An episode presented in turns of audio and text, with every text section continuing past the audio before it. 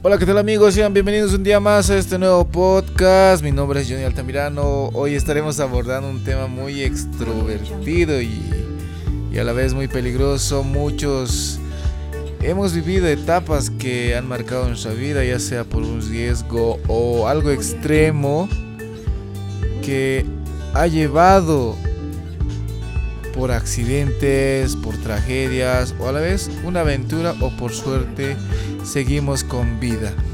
Hoy tenemos un invitado especial que nos estará contando las experiencias vividas por este deporte extremo, el haber pasado por, se puede decir, el filo de la muerte, pero ahora está con vida y pues les presentamos, él es un motociclista muy reconocido en la ciudad del Alto, Actualmente tiene tres medallas de bronce y una de plata.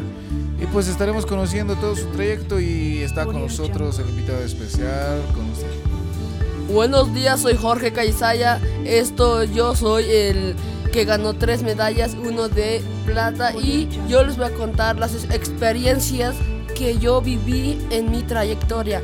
Esto eh, yo viví, fuimos más que todo al Salar Uyuni, del Salar Uyuni y pudimos, pero ese lugar no está nada fácil porque si subes y si vas por bajada es más peligroso que te, que te caigas de, tu motocicleta o y te puedes, puedes tener graves serios problemas, por eso hay que ir con las medidas de, de seguridad que con las medidas de seguridad más protegidas como las tobilleras, las y las, las de las de rodilla, hasta hay uno para las de los cas el casco tiene que ser más grueso, el casco tiene que ser más grueso, pero tienes que tener más manejo de conducción y si te vas un poco nomás, si estás viendo una velocidad muy grande, si solo mueves un poco la el, como el volante así.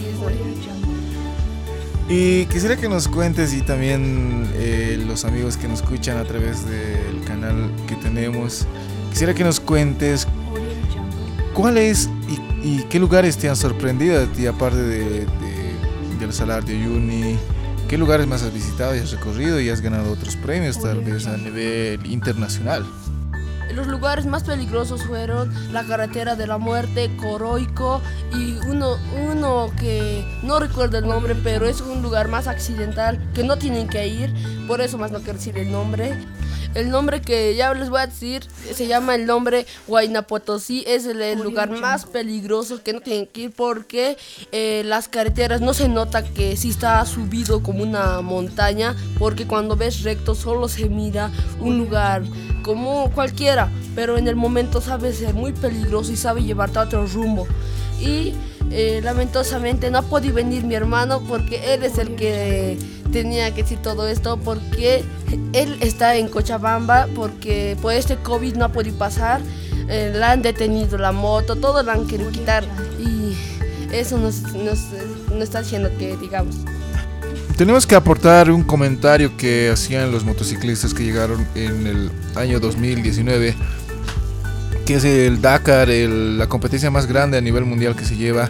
Cosieron hasta motociclistas de 800, 500, hasta de 700 cilindradas que son extremadamente veloces, ya que este deporte es muy extremo, hasta pueden perder la vida, ya que hemos visto también muchos accidentes en medios de comunicación mostraban y pues ya que si tú quieres realizar algún deporte extremo tienes que primeramente superar todos los miedos, tienes que ponerte en los cinco sentidos y en qué realmente te estás metiendo.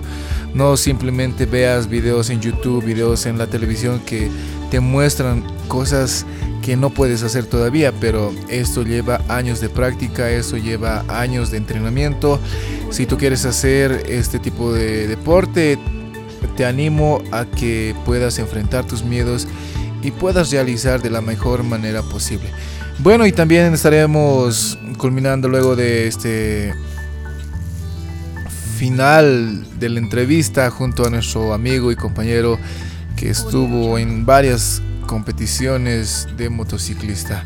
¿Qué te parece haber competido en muchas carreras? ¿Qué te parece haber llegado a, varios lugares que tal vez ni siquiera te has imaginado, pero has llegado mediante este deporte extremo que es el motocross.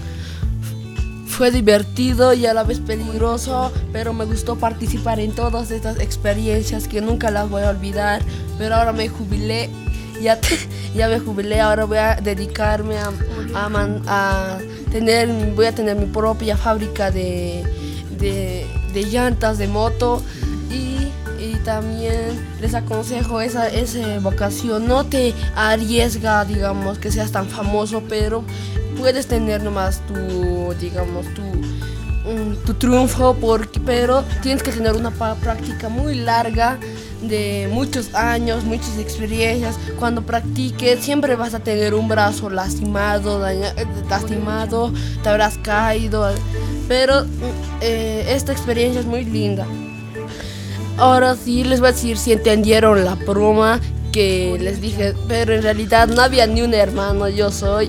Quería que el público se podría reír, eh, decir, digamos, cómo, por qué ha venido el hermano, ¿ya? Pero le agradecerle a Johnny por la invitación a su web show y eh, agradecerle que todos sigan a Instagram. Está con el nombre de Motocross motocross. Solo busqué eso y va a aparecer las fotos de mí y todos los rumbos que han conseguido. Y esa fue la entrevista junto a nuestro amigo Jorge Callisaya y pues esperemos que siga teniendo éxito en todos los campeonatos de motocross que se le presente y este es el último podcast de la semana. Hasta luego.